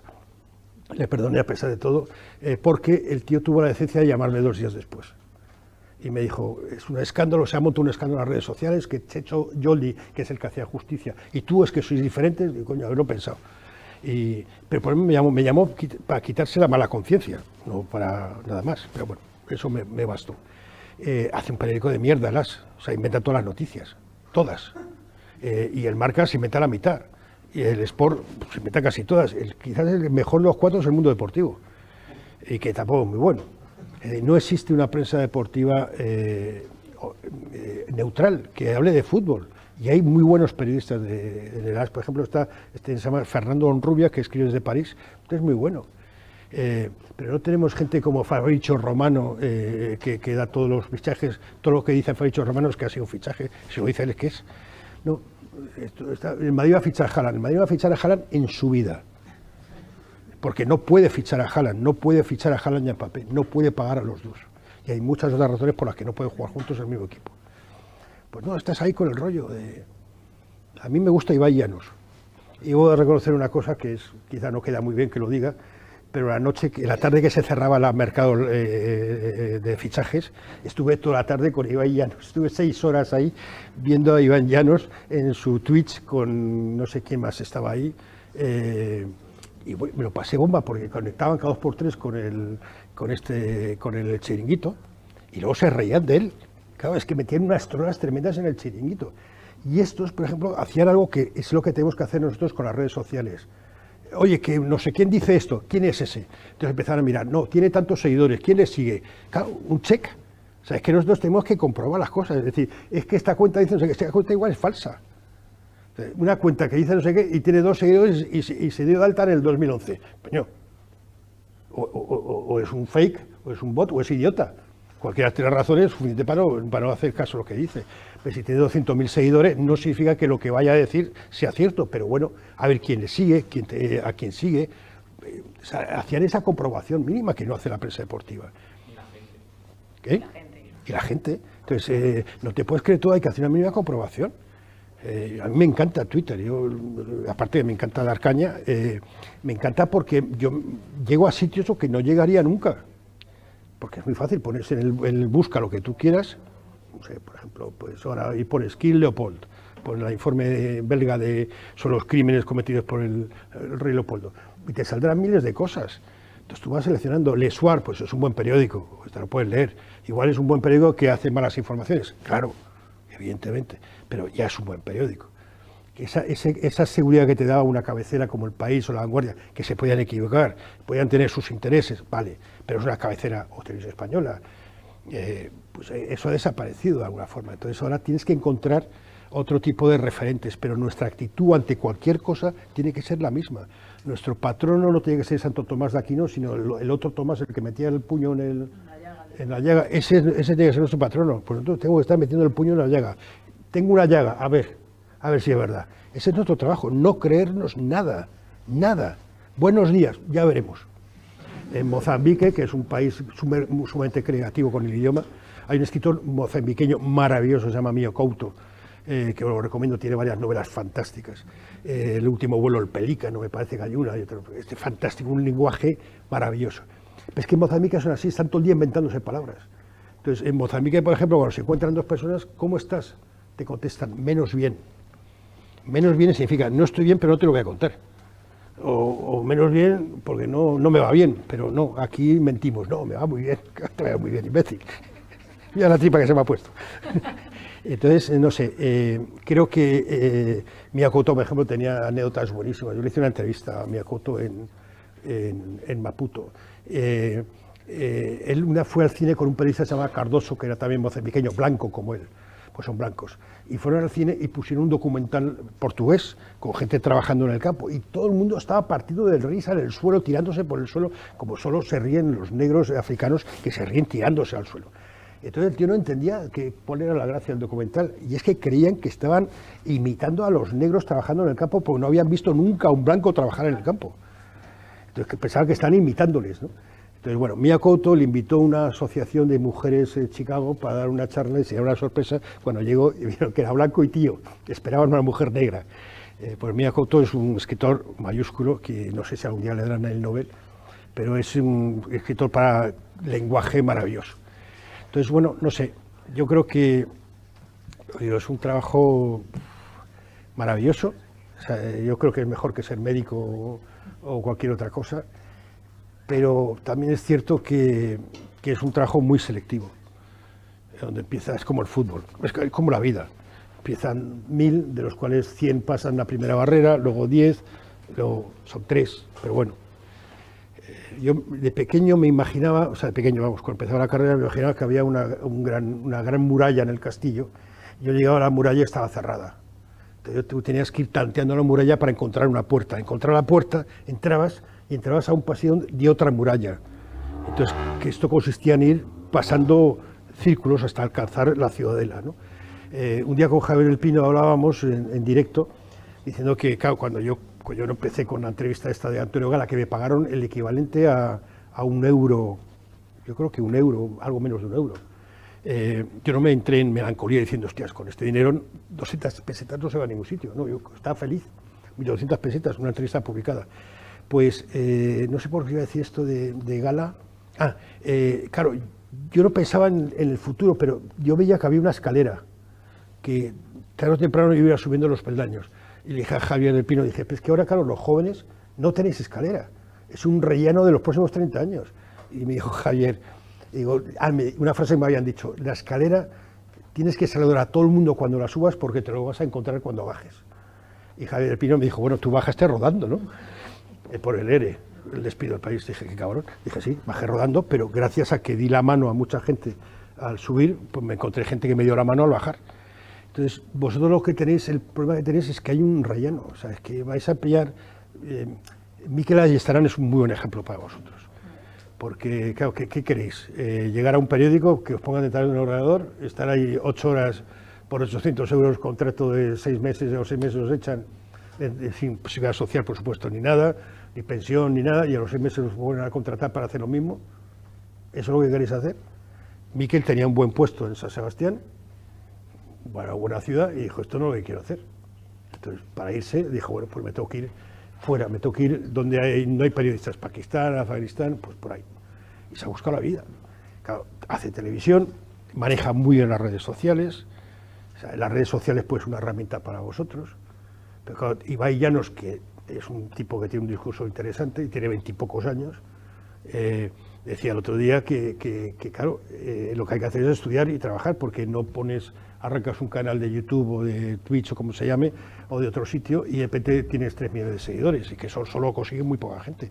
Pero es un canal para vosotros. Ahora, la ventaja de los periodistas es que no tenéis tantos intermediarios entre eh, lo que ocurre y el lector, o el televidente, o, el, o lo como queramos llamarlo. Y antes sí hay intermediarios, hay un periódico, hay un editor, hay y ahora no, ahora es mucho más fácil, directo. El problema es cómo financiarnos. Pero eso es un problema menor. Si gastamos menos, financiaremos, gastar, necesitaremos menos. Y se puede viajar barato.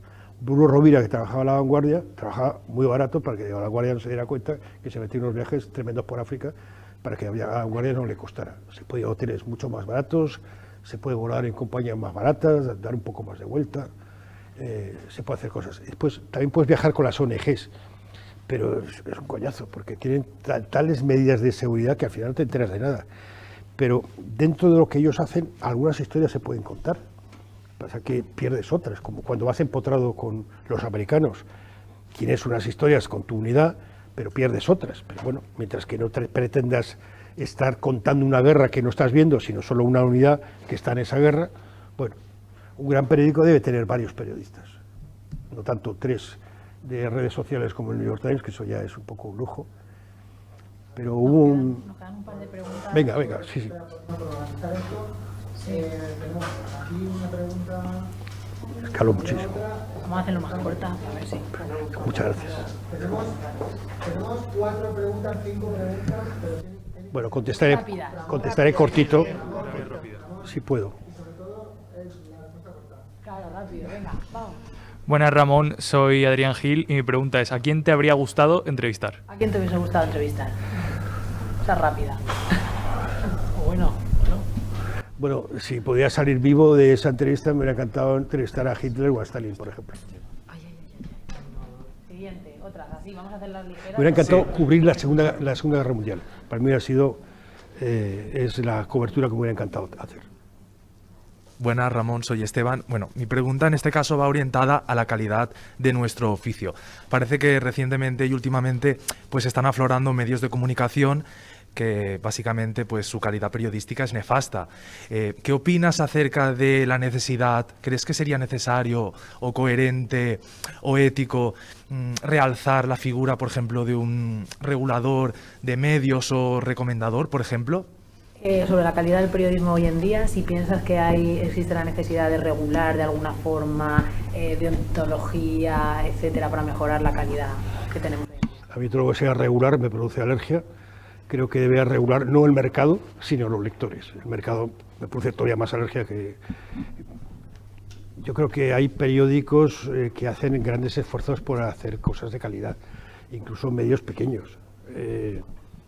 Infolibre, con los que ya no estoy, eh, tienen dos personas que hacen muy buena investigación, Alicia Gutiérrez y, Rico. ¿no? Eh, el diario me parece un poco más activista en, algunas cosas, eh, pero hace buenas, buenas historias. Me gusta mucho, por ejemplo, Íñigo Dugarte, que aunque es opinión, me gusta mucho su opinión porque es muy provocadora y él es muy listo. Es, es un tipo muy soportable de, de trato, si es tu jefe es terrible, pero es un periodista como la Copa Un Pino. A mí como lector me gusta mucho. Y el país está publicando cosas buenas y la vanguardia está publicando cosas buenas y el periódico está publicando cosas buenas y por ahí cuentas gente que está publicando cosas, el Guardian publica muchísimas cosas buenas. Eh, yo creo que hay calidad. El problema es convencer a los lectores que dejaron de comprar el periódico porque se acostumbraron a leerlo gratis, que deben pagar por leerlo en la web. Eh, el Guardian es el único que no te cobra, te invita a que te suscribas, pero los demás cobran. Yo pago por el New York Times, pago por el Washington Post, pago por el Wall Street Journal, aproveché una oferta por EA carísimo eh, para meterme ahí, porque me gusta mucho la información Wall Street Journal y me gusta leer prensa conservadora también. Eh, eh, pago por el país, claro, por la vanguardia, Infolibre, el diario no. y ahora me he suscrito a 5W porque creí que estaba suscrito y resulta que me di cuenta que no estaba suscrito. Y me tratan maravillosamente bien y me gustan mucho las historias que hace la gente que trabaja ahí. Hola, buenos días Ramón, soy Pablo. Eh, un poco al hilo de la pregunta que ha hecho el compañero, eh, me gustaría, bueno, sabemos que una de las claves del éxito del trumpismo fue las fake news, las, de, las teorías de la conspiración, etcétera. ¿Cómo valoras que desde cierto sector del periodismo de este país se hayan eh, acogido un poco, se hayan sumado a estas estrategias y si crees que nos va a pasar factura? Yo creo que ya nos ha pasado factura. Es decir, que la gente, igual que la gente come, comida basura, la gente se informa con información basura. Y, me parece muy peligroso.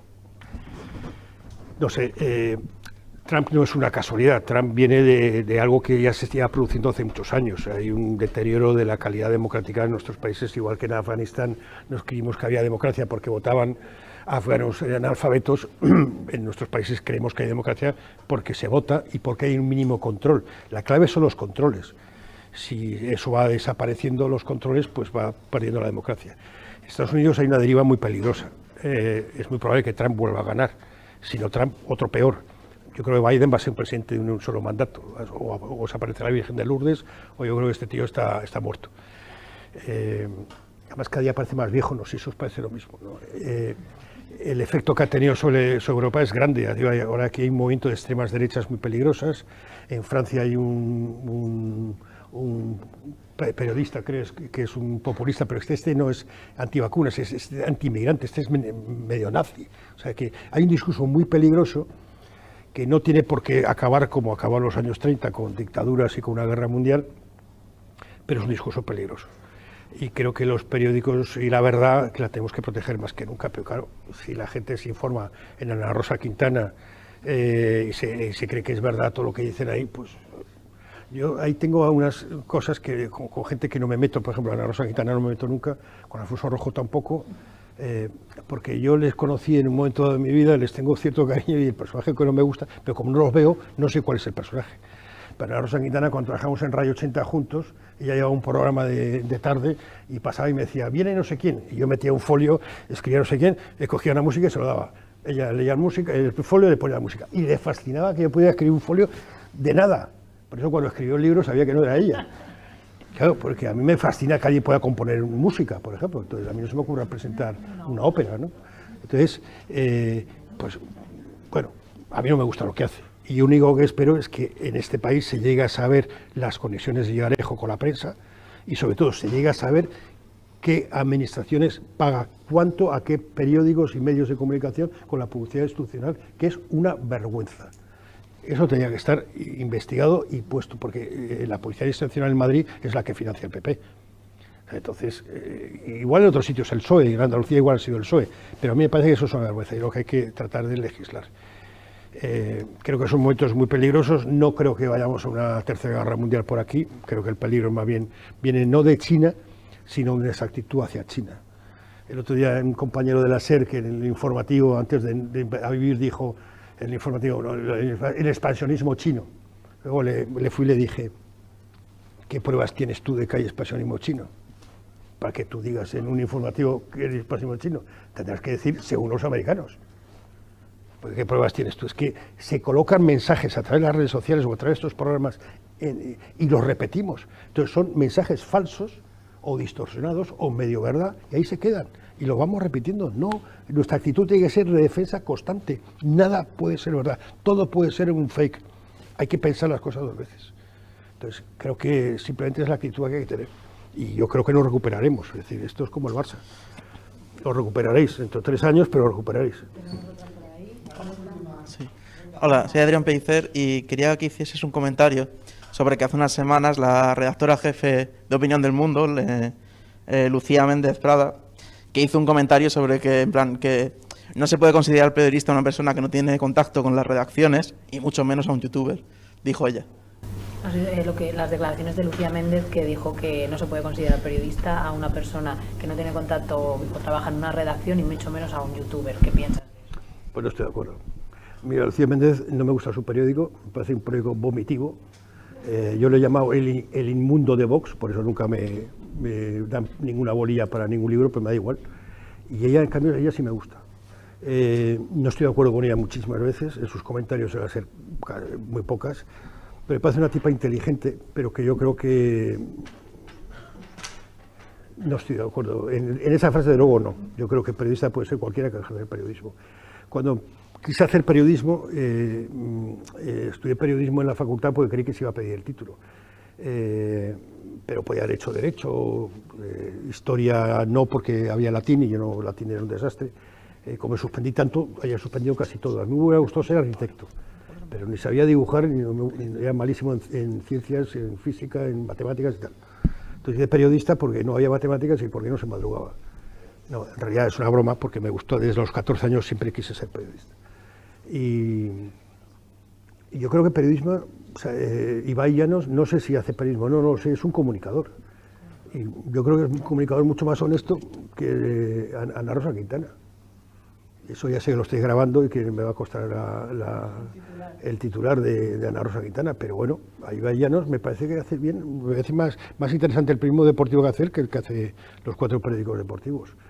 Y después, eh, no sé, youtuber, eh, un youtuber no lo sé, pero que YouTube es una herramienta para hacer periodismo lo demuestra mi querida Yo creo que tú tienes que tener una formación periodística, eso sí, y no te la da una redacción, eh, y tampoco te la da una facultad. Aquí en realidad lo que te dan es una, aquí tú llegas, aquí te van a dar una mochila, más o menos vacía, pero sobre todo te van a dar un mapa de dónde se encuentran las cosas. Eres tú el que tienes que buscar las cosas, eres tú el que tienes que llenar la mochila.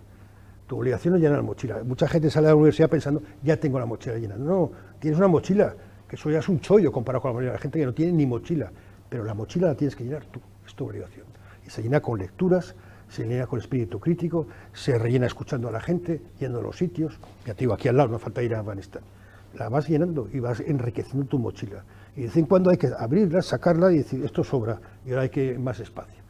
Entonces yo creo que eh, eh, un youtuber podría ser periodista, pues seguramente habrá periodistas que acaben siendo solo youtubers, no lo sé. yo creo, yo prefiero los periodistas que tienen una formación más amplia, que utilizan YouTube o lo que haga falta para contar sus historias. Pero un youtuber en principio no tiene por qué ser periodista. Pero igual tampoco un tipo que trabaja en un periódico. Igual es un manta eh, o es un obediente. Hay, eh, por ejemplo, hay un periodismo aquí de creativo en España que todo el mundo opina. O sea, decir, eh, esto que ha hecho la SER, ya sé que están grabando, eh, de Pablo Iglesias, eh, eh, Carmen Calvo y el, el otro, el, el PP, ¿cómo se llama? Margallo, que es de los mejores del PP. Hombre, está bien porque es una tertulia de todos los se hablan correctamente, pero los políticos lo que tienen que hacer es hacer política. El periodismo lo tenemos que hacer nosotros. Pero entre una tertulia de políticos y una tertulia de, periodistas que llevan camisetas de políticos debajo de su ropa, pues prefiero los políticos. Por lo menos no engañan. Sí, aquí Ramón. Mi nombre es Pablo y yo quería saber si cree usted que ahora hay menos mujeres metidas en el periodismo de guerra o siguen teniendo ese miedo a viajar a países como Afganistán. No, no te he oído ni yo, perdona. Sí, las Mujeres, mujeres. corresponsales. Sí, mira, va, va a salir un libro ahora en noviembre de una periodista que se llama Natalia Sancha. No recuerdo cómo se llama el libro, que les he mandado un pequeño banner. He leído el libro. Eh, son cinco periodistas, mujeres todas. Os lo recomiendo, sobre todo las chicas. Pero chicos también porque tenemos que aprender de ellas. Son cinco mujeres periodistas que han trabajado en Oriente Próximo. Eh, está Natalia Sancha, que es española, eh, pero hay una que es italiana, otra que es, eh, no sé si es iraquí o siria, no lo sé. Yo siempre he pensado que una mujer puede hacer el mismo trabajo que nosotros en un conflicto, exactamente lo mismo. La única diferencia, y voy a ser muy bruto, a nosotros nos pueden violar por eh, dos sitios y a vosotras por tres. Es la única diferencia. Pero vosotras tenéis enormes ventajas sobre nosotros. Primero, cuando, por ejemplo, en el mundo islámico, cuando tú consigues que te inviten, los talibán o quien sea, tú eres una huésped. Eso en el mundo islámico es, tienes, estás protegida porque eres una huésped. Después, esto lo cuentan en el libro Natalia y estas mujeres. Mm, De alguna forma, esta gente que trata tan mal a sus mujeres siente cierta admiración por la mujer occidental y les gusta eh, ese pugilato, ese reto. ¿no? Entonces, eh, eso es un elemento. Después, yo puedo llegar a una mujer afgana. Claro, he llegado a mujeres afganas y he estado en casas donde, bueno, en una casa, bueno, en dos, donde he podido hablar con mujeres. Una de ellas hablaba inglés y otra, y otra, otra no. Eh, claro, yo voy con un traductor. Mi traductor suele ser hombre. Ya son dos barreras para hablar con la mujer. Estas mujeres eh, que menciona el libro de Natalia, eh, muchas de ellas, casi todas hablan árabe. Entonces, si tú vas y hablas árabe, ya no tienes traductor, ya eres mujer que encuentra mujer. Ya no hay barreras. Hablas el idioma, con lo cual la posibilidad de que tú consigas conectar con esa mujer es altísima. Pero es que además eres mujer. Yo puedo tener mucha sensibilidad, puedo estar muy entrenado, pero yo no soy mujer. O sea, yo puedo entender muchísimo de las mujeres, eh, entiendo muchísimo más que la gente de mi generación, pero tengo una barrera. Es que tú sabes igual por qué no está hablando, por qué se ha callado, por qué ha dicho esta mentira. Tú igual lo sabes, pero yo no. Entonces, vosotras como mujeres llegáis a una, eh, tenéis una capacidad de comprensión del mundo de la mujer, que normalmente es el mundo importante porque es el que lleva el peso de la sociedad, por ejemplo, en África, muy superior a nosotros. Entonces, yo creo que este libro de Isler, que os va a dar un chute de energía, hay una historia de una que se reúne con una comandante iraquí en un cuartel, donde ella es la comandante del cuartel, y es una guerrera muy famosa porque eh, el mató a toda su familia, a su marido, al primero, al segundo, a su padre, no sé. Entonces ella lo que hace es que cuando matan a un, alguien del ISIS, le corta la cabeza y la cuece. Entonces, cuando esta periodista llega a entrevistar a esa comandante, dice, bueno, te vas a tener que quedar a dormir en el cuartel. Claro, como mujer, el sitio más seguro es que duermas conmigo. Entonces, dice, bueno, estuve, estuve durmiendo con una tía que cocinaba cabezas. Digo, bueno, eres mujer, no hay peligro. Si hubiera sido un tío, yo estaría acojonado, porque cocinaba cabezas de tíos. Eh, entonces, bueno, la mujer te permite llegar muchas veces a sitios mucho mayores. Y hay un montón de periodistas, mujeres que están llegando. Y siempre ha habido grandes periodistas. Marta Gellholm es una de las grandes periodistas de, de guerra, de, estuvo en el desembarco en Normandía. Como ella no era, mujer, no era hombre, no pudo estar en el desembarco, pero se apañó para disfrazarse de enfermera y estar en uno de los barcos médicos en primera línea. Eh, y tiene unas crónicas maravillosas. Y ya tiene una frase que es fundamental, y ya con esto podemos acabar, para todos nosotros, no como periodistas, sino como sociedad. Ya decía, yo tiro piedras sobre un estanque, no sé qué efecto producen las piedras en el estanque, pero yo al menos tiro piedras. Creo que ese es nuestro trabajo, tirar piedras en el estanque y esperar. Ha escuchado un podcast de Casa Mediterráneo. Para acceder a nuestras actividades y contenidos, le invitamos a visitar nuestra página web y a seguirnos en nuestras redes sociales, YouTube, Instagram, Facebook y Twitter.